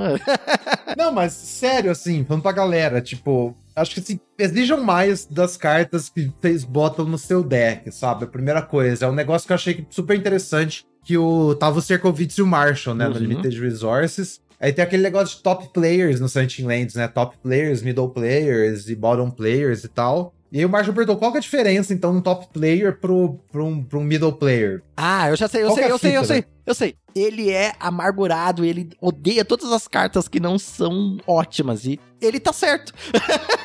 Exatamente, exatamente. Quando você vai pegar o deck do top player, às vezes tem tipo a última. Você vê uma carta subpara, assim, aquela carta filler no deck, sabe? Mas é de zero a uma. Sim. Quando você vai pegar o deck do bottom player, você vai ver que vai ter tipo 4, 5, 6, 7 cartas dessa no deck, sabe? Que são os morcego, os morcego da vida, os Saruman branco da vida, essas cartas que não devia estar no seu deck. Então, assim, acho que, sério, é um pé, parem de pegar essas cartas, de botar essas cartas no seu baralho, essas cartas são understated, que é o rate de vocês vai subir, eu tenho certeza. É que eu acho que o pensamento também, não só o pensamento de parar de pegar essas cartas por querer, isso é certeza. Parem de pegar essas cartas por querer. Acho que o que acontece é, é assim. Às vezes a pessoa fica sem escolha, é a única carta que tem disponível para as cores que ela acabou entrando. E aí entra num outro problema, que é no início da avaliação do draft, você avaliou mal as cartas, pegou cartas também mal avaliadas e acabou entrando em cores que não estavam. Que não- que você não deveria estar, exatamente. Então, se você que tá Isso. ouvindo tá nessa situação de, pô, não é que eu quero pegar os morcegos, mas só é o que tá me sobrando, então provavelmente o problema tá mais no início do draft, onde você tá avaliando Aham. mal as- a- os primeiros picks e entrando em cores erradas, né? Sim, certíssimo. 100%. Aí, beleza. Então tem essa forma da gente olhar para as cartas, que é pro, pros números delas, né? Eu acho que assim, é o mais importante. Quanto mais você manter o pé no chão realista com os números, melhor. Só que aí tem outra questão que é a questão das palavras nas cartas, né? Então, é ver que é, o morcego horroroso em Limited, mas a galera pirou em Commander, né? Porque Commander é outro contexto. A criatura ser menor importa menos, aí você vai criar muito mais fichas, vai dar dano em cada oponente, etc, etc, etc. Sim. É Assim, não querendo falar de Commander, né? Mas aí o, o Ben, o Mr. Metronome, ele mandou depois, pensando na teoria dos quadrantes, ele mandou uma teoria de sinergia. Hum, Tá no episódio 174 do Lords of Limited. Vixe, nem tá mais disponível a página aqui que eu botei o link. Mas o episódio 174, deve ter saído aí 2020, sei lá. Então também são quatro quadrantes, assim, mas não é tão é, estágios do jogo quanto assim, são mais tipo óticas, né? Lentes para você olhar as cartas, sabe? Certo. Você tentar, tipo, encontrar sinergia e fazer. Porque assim, não é só, não é só números também. Você também tem que ter um pouco de maximizar as cartas, sabe? Eu acho que o mais importante ainda são os números. Se você simplesmente só pegar as cartas boa em hate, você vai você vai ter um bom deck. Sim. Se você botar cartas boas no seu deck. Isso aí é mais como extrair, tipo assim. Aquela parte não tá tão óbvia, sabe? Então, sei lá.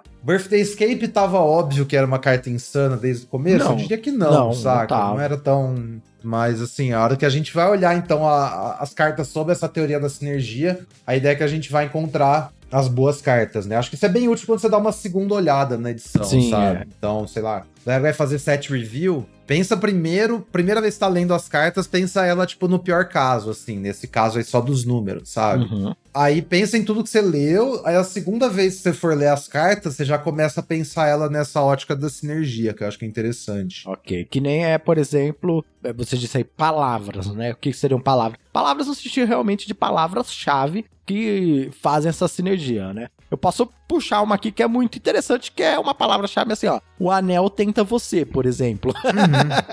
Sim, não, exatamente. É, palavras, tanto a caixa de texto da criatura, quanto às vezes o tipo da carta, né? O tipo de criatura também é relevante. Então vamos, vamos entrando no- no- no- nos quatro itens aí, que eu acho que dá um pouco mais de claridade. O primeiro item, falando em Anel Tenta Você, é mecânicas. ok. Então, quando você vai olhar pra carta, pensa quais são as principais mecânicas da edição, como é que essa carta interage com essas mecânicas, sabe? Sim. Ela é uma carta que, tipo, ela é um enabler no sentido que essa carta faz você ligar essa mecânica, ou é o contrário? Quando você tem essa mecânica, você liga essa carta. E eu acho que o exemplo do Anel Tenta Você é legal porque é, tipo, uma mecânica parasítica, né? Cada carta de, de um Anel Tenta Você melhora todas suas outras, né? E assim por diante. Então ela é tanto o enabler quanto o payoff. Cada carta de um anel tenta você é, é os dois, sabe? Que teoricamente é o melhor dos mundos de qualquer mecânica, né? Onde você tem enablers e payoffs funcionando junto de maneira fácil, né? Que às vezes o problema de algumas mecânicas é isso. Que os, é, no caso aí de Senhor dos Anéis também tem a evidência, né? Dos elfos. Que os enablers e os payoffs estão tão separados e são, e são difíceis de li- se ligarem uns aos outros, né?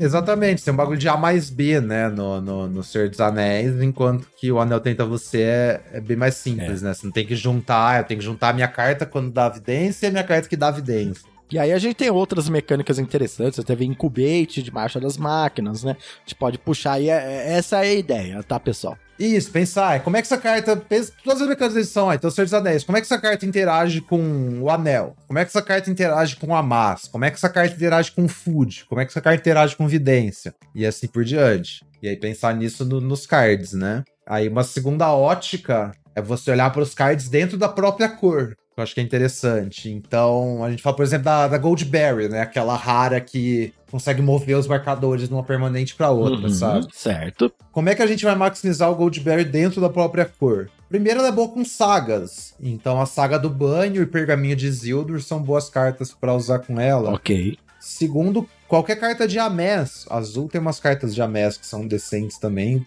Azul tem, é, tem Deceive, tem Trickery, tem umas cartas de Uhum. Amés, exatamente. Isso, então também são interessantes com ela, sabe? Então, o que, que tá dentro dessa cor que eu vou maximizar? Ou até um outro exemplo aqui do artigo, da Gold Peak. É uma carta incolor, mas se você pegar todas as cores da edição, comparar as criaturas que carregariam a pique, você vai ver que ela é muito melhor com as criaturas brancas do que com as outras cores, sabe? Perfeito. Então ela se torna ali, né, uma carta um pouco mais branca nesse sentido. Isso, ela tem mais energia com as cartas brancas com as outras cores. Legal. Então, aí quanto mais cartas que se importam com a própria cor dentro daquela cor são as cores mais profundas, sabe? Uhum. Então, o preto é muito bom em Senhor dos Anéis, que a gente tem várias cartas que o anel tenta você no preto, cada uma melhora todas as outras. Uhum. E a gente também tem várias cartas de Amés, Sim. tipo a marcha e tudo o resto, que também melhoram umas às outras. Quando você dá um Amés, já tem um Amés na mesa, É. você tá dando ímpeto e assim por diante. E as cartas que não fazem nenhum dos dois também são boas, né? Tipo, sei lá, Fel Beast, por Tipo exemplo, isso. né? Beast Troll, É, é, etc, Troll, é. etc. Elas não fazem uma das duas coisas, mas quando você coloca, você fala, não, ainda é boa. Isso. Tá aí a profundidade Aham. da cor, é verdade. Isso, então ver quais cores tem mais essas combinações, quais cores meio que precisam das outras. Terceiro quadrante seria cards em outras cores. Que aí acho que é onde entra aquele negócio quando a gente fala, ah, tal carta é uma carta dourada, sabe? Sim. Que aí acho que é onde entra isso aí muito. Que é então, vem que pegar a própria cor, agora e as outras cores? Como é que essa carta interage com elas? Estão voltando pra Goldberry. Goldberry funciona melhor com preto e vermelho, porque você vai ter outros amés do que com verde e branco, porque a gente não tem a MES e a gente não tem nenhum tema de botar marcador mais mais um nas criaturas, É sabe? verdade, exatamente. O que é irônico, seria um né? Que exemplo. normalmente verde e branco tem. É, sim. É o arquétipo clássico verde e branco, é marcadores, É verdade, né? Mas é. aqui, Senhor dos Anéis, os marcadores estão nas cores grixes, Aham. por exemplo. Então, aí isso aí rola direto, né? Qualquer um outro. Ah, a ideia de sacrifica, de que to- essa, o arquétipo de sacrifício, né? muitas coisas de falar, ah, essa Uhum. carta é, um, é uma carta Rakdos, que é- ela rouba a Sim. criatura, mas pra você sacrificar a criatura, você precisa de um enabler preto, né? Exatamente. Isso, sim. É, eu acho que é, é- essa é a coisa, é de identificar quais são as cartas que são específicas de arquétipos e quais não, né? Quanto mais a cor depende das outras cores, sabe? Mais meio questionável ela fica, enquanto que se ela depende dela própria, ela fica mais sinérgica e profunda, sabe? E a cor fica muito espalhada também. Porque às vezes a gente tem aquelas edições, então uma parte das. A maioria das cartas são meio que douradas, mas de deck diferentes, sabe? Então a cor fica aquele negócio, tipo, super desgarçado, assim, sei lá. Uhum, é, verdade. Então, tipo, em, em One, por exemplo, a gente tinha as cartas brancas que eram de artefato e as cartas brancas que eram de toxic, elas não se misturavam tão bem, assim, por exemplo. Exatamente. Aí acabava que eh, não tinha muita profundidade, porque várias cartas brancas você não conseguia usar elas juntas porque elas não eram brancas em si, né? Elas eram Selesnya ou elas eram Azores, exatamente. Legal. E aí, por fim, tem o último quadrante que o Ben chama de compatibilidade estratégica. Que aí é uma coisa, tipo, você pensar a carta dentro dos parâmetros do formato, sabe? Eu acho que um exemplo bom é basicamente qualquer card de draw spell em qualquer formato que não seja Senhor dos Anéis recente, sabe? tipo, em Firexia a gente tinha uma carta 5 mana, draw 3 proliferate, se eu não me engano. Tinha. E era incastável, basicamente. Sim. Não tinha como você conjurar aquilo lá, É. sabe? E um outro exemplo bom aqui, Grasp of Darkness, que é uma carta preta-preta instantânea, menos 4, menos 4, sabe? É uma ótima remoção. Só que essa carta tava em M21 e preto era basicamente injogável em M21, sabe? Então acho que é um, é um bom exemplo, assim, também. Você tem que saber o que que. Então, a compatibilidade estratégica é olhar o contexto da edição e, e avaliar a, a carta no sentido se a sinergia ela funciona ou não. Não entendi direito. É, acho que um exemplo de Senhor dos Anéis é tipo pegar Frodo e Sam, Frodo ou Samwise Pack 1, né? Nem os elfos, sabe? Pô, Frodo é uma carta absurda, mas a gente sabe que verde e branco são tipo as piores cores e eu não sei que esteja muito aberto, você vai terminar com problemas, sabe? Então acho que é uma coisa assim nesse sentido. Pô, se eu vejo um Frodo no meio do pack, isso quer dizer que o deck vai cair no meu colo, beleza. Só que um Frodo P1P1 acho que não é muito compatível estrategicamente com o formato, porque a, a gente sabe que as lanes são piores, sabe? É bem uma questão assim de quais caminhos essa carta te proporciona ou não, sabe? Sim. Uma coisa assim. Pra quais caminhos ela te abre, pra quais decks ela te abre é, e pra quais ela te fecha também, né? Porque sempre que você faz uma escolha, você tá sempre, né, indo pra um ca... Você não fechando uma porta, mas você tá dando um passo numa direção específica. Exatamente. E aí é tentar achar aí quais, quais desses. Quais desses caminhos que não são muito bons dado o formato. Então, por exemplo, primeira semana draftando, você não tem essa noção É, ainda. Então, você impossível. vai tentar Ninguém montar todos tem. os é, decks, sabe? exatamente. Ninguém tem, exatamente. Aí, conforme você vai sacando, você vai ajustando suas pick order. Eu acho que muito é nessa questão de compatibilidade estratégica. Você está sempre atualizando com os decks que você sabe que são possíveis ou não e o que, que tá funcionando mais ou não, sabe? Legal. É, Então a gente tem aqui, ó, já meio que uma listinha do que fazer quando o Eldraine chegar. É, listando aqui, primeiro a gente avalia os quadrantes, né, é, das cartas, onde que carta, ca- cada carta é boa. Depois a gente pega todas essas cartas e vai avaliando palavras versus números, né? A gente vai vendo ah, o vanilla Uhum. test de cada carta, de cada criatura, de eh, se ela é understats ou não, se o que ela entrega pra ser understats compensa ou não. Isso vai ajudando a gente a avaliar as cartas. E aí, depois de jogar um pouquinho, a gente começa a ter essa,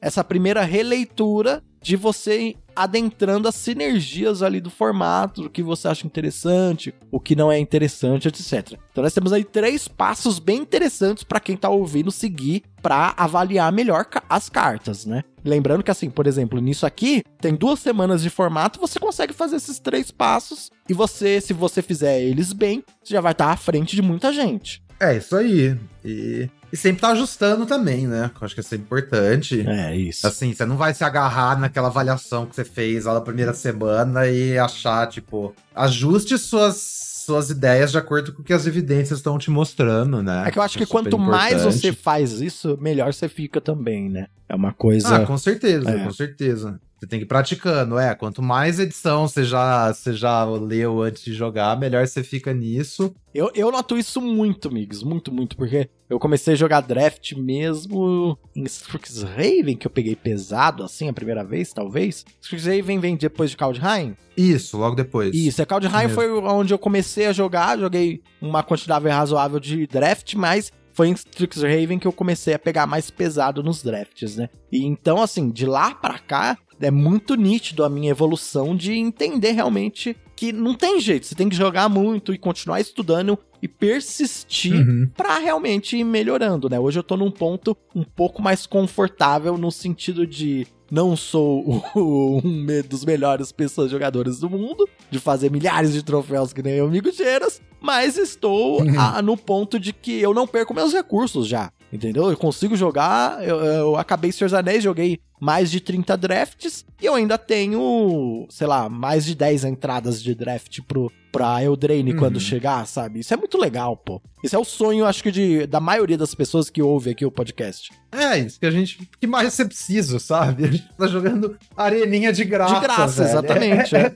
é só isso. A gente tá jogando areninha de graça, um hobby inacessível faz, sei lá, quatro anos atrás, sabe? Perfeito. Então é isso. Mas aí a gente tem o quarto passo aqui, né? Que seria o custo das cartas. O que seria isso? É, isso eu, eu resolvi trazer mais para complementar, tá, galera? É, é, isso é uma ideia que eu tive lá num vídeo que eu escrevi, acho que essa ideia saiu da minha cabeça mesmo. Mas vocês ainda não assistiram, vocês botam aí no YouTube Amigo Cheiras Tópicos Intermediários vão lá assistir. E essa ideia do custo é meio que essa ideia da, da, da sinergia só que ao contrário, sabe? A sinergia tá te tipo, procurando o que, que você pode fazer de bom com as cartas. O, a ideia do, do custo, o conceito de custo é que todas as cartas são ruins e eu preciso de um bom motivo para poder acomodar elas no meu deck, sabe? Legal, boa. É tipo olhar para as cartas de uma, de uma lente negativa, sabe? Eu acho que é essa a ideia o que, que ela cobra de você por você picar ela, né? O que, que você tá deixando de lado, etc. Qual que é o custo de eu ter uma trick de combate no meu deck, sabe? Eu quero ter muita criatura que vai, tipo, pressionar pra eu poder usar essa trick efetivamente. Porque eu não quero usar uma trick na defesa. Então eu quero ter uma estrutura de deck que garanta que eu vou estar tá pra frente, geralmente, pra eu poder usar bem essa trick, sabe? Uhum. Pensar as cartas assim no, no pior dos cenários, velho. É tipo assim, Pensar que toda carta vai ser um problema para você, a não ser que ela seja uma carta realmente premium, que são as cartas que não tem custo, tipo o Printing Champion de novo, não, não vai ter custo. Mas tudo que eu for botar no meu deck, eu quero pensar, tipo assim, então o que que essa carta. O que, que, que, que eu preciso ter no meu deck para essa carta performar o máximo que ela pode performar, sabe? E ir buscando isso. Claro que você nunca vai chegar no, no deck perfeito, né? Sempre vai faltar alguma coisa. Sim. Mas é, acho que partir dessa perspectiva mais negativa já te, te ajuda a evitar botar carta ruim no deck também, sabe? Com certeza, muito legal essa ideia. Acho que, como você disse, né, ser exigente, ser mais exigente com as cartas é um caminho sem volta e muito importante uhum. pra gente começar a tomar, né? Uh, no vídeo do Alex, é, a gente recomenda aqui que você que tá ouvindo vai dar uma olhadinha lá no vídeo do Alex Limited Level Ups, né? vai estar tá aqui na descrição. Vídeo todo em inglês, infelizmente, uhum. né? Tem esse problema aí que não é tão acessível, mas eu acho que dá para ativar as legendas ali traduzidas automaticamente. Se você uhum. joga Magic, o contexto vai te ajudar bastante a entender as coisas ali, né? E aí, eu tava até falando comigo, Cheiro, antes de entrar aqui, que antes de ver o vídeo dele, eu pensei em algumas coisas, trouxe alguns insights, assim, né? Pensei em counters, né? Eu falei, pô, o que, que eu posso trazer de legal para falar sobre counter spell no draft, como avaliar uma counter spell e tal. Aí eu fui assistir o vídeo do Alex, tudo que eu pensei, ele falou no vídeo também. Já falou. Ótimo, né? Maravilhoso. Não, é, então vão lá ouvir. Lógico, assim, méritos do Alex, claro, mas ele também tá inventando a roda, de certa forma, de que. É porque não tem muito o que falar, né? Quando você para pra pensar no assunto, meio que é meio que método científico, sabe? O, o resultado que todo mundo chega é mais ou menos o mesmo. não, acho que um bom exemplo que você desse do counter, sabe? Vamos pensar no counter como um custo no deck, sabe? Porque só botar counter no seu deck não vai ser bom. Então o que, que você quer? Exatamente que, que você quer quando você bota um counter no seu deck? Counter é bom quando? Quando você já tá pra frente na mesa e você pode se dar o luxo de deixar a mana aberta, sabe? Se você tá para trás num jogo, pensando nos quadrantes também, a pior coisa que você pode ter é um counter. Porque você tem que deixar a mana aberta pra, pra usar o counter. Seu oponente pode simplesmente não jogar nada e se você já tá pra trás, você vai ficar tomando pressão, sabe? Então você tá desperdiçando aquele mana. Isso. Então, qual a melhor forma de jogar com counter? Você tem um counter de dois manas e uma criatura de dois manas na mão. Faz a criatura. Isso. Desenvolve sua mesa. Depois que você já tá pra frente na mesa, você segura o counter. Ou pelo menos em paridade, sabe? E, idealmente também, então, o primeiro custo do counter é você ter presença de mesa cedo para você conseguir estar tá para frente. Segundo custo do counter, eu acho que você tem que ter outras coisas instantâneas no seu deck, né? Porque aí você segura o counter, seu oponente não fez nada que você pode anular, você faz uma criatura com flash, você faz um card draw instantâneo, e aí você não incinerou seu mana, sabe? Então, assim, não é 100% das vezes que você botar um counter no seu deck que você vai ter um monte de coisa instantânea, que você vai ter um monte de presença de mesa cedo. Mas eu acho que sempre você pensar em pegar um counter, se pergunta, eu tenho essas coisas, sabe? Ou cada vez que você pegar um counter, tenta garantir que você vai ter essas coisas. Tipo, não vai ser sempre ideal. Mas se você não tem presença de mesa cedo e você não tem outras coisas instantâneas, não vai botar quatro counter no seu deck, saca? Esse é o ponto que eu quero chegar. E por isso que counter é uma carta boa é, em Senhor dos Anéis, né? Não só por isso, tem outro ponto também, que os counters de Senhor dos Anéis, eles counteram e fazem mais alguma coisa. Acho que esse é um ponto bem uhum, interessante sim. também, né? Quando o counter, além ele traz um bônus a mais, né? E esse bônus ele tem que ser uhum. relevante. Então, sei lá, counterar e ganhar um de vida não parece ser tão interessante. Mas counterar, colocar um na mesa, que nem é o trick do Saruman lá, é muito Saruman, relevante, né? sim. né? Muito legal. Ou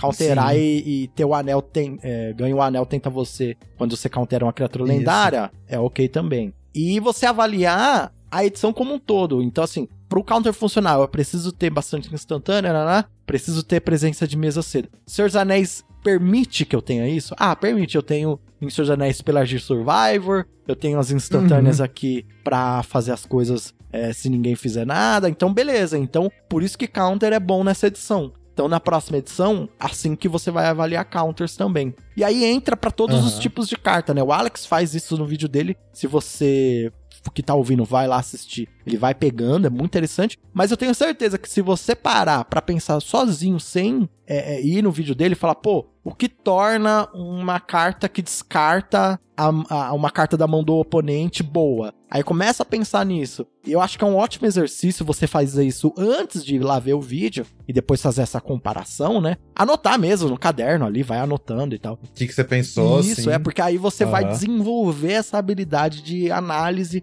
de cartas, entendeu? Tipo, realmente de raciocinar. O que torna essa estratégia boa. O que torna um bounce bom, né? O que torna uma uhum. remoção uhum. boa, por exemplo, né? E etc, etc.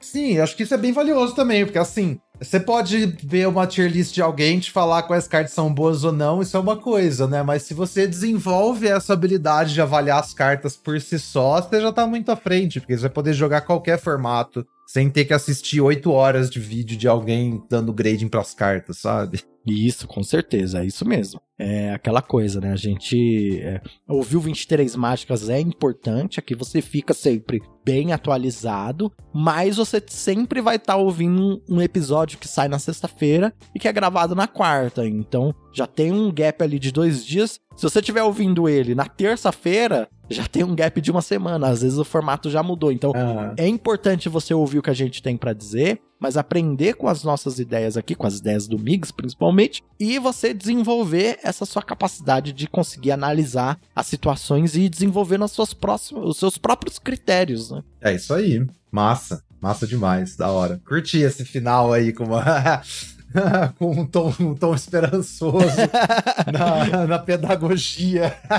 É esperançoso mesmo, e vai dar certo. Isso aí, ó. O Drain tá vindo aí, quero ver todo mundo criando suas próprias tier list, analisando, comentando cartas, é isso aí. Uh, Migs, mas eu acho que a gente passou por, por tudo que a gente tinha para passar aqui, né?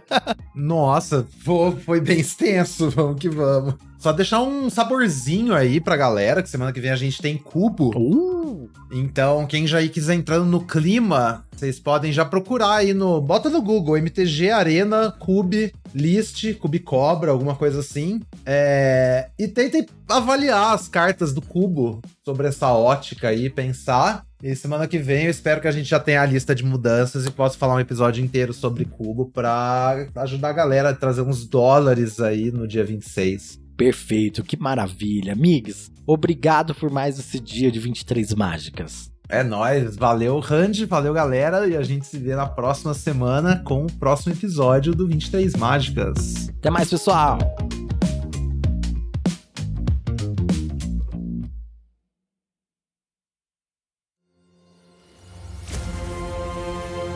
Este programa foi editado pela Grimório Podcasts.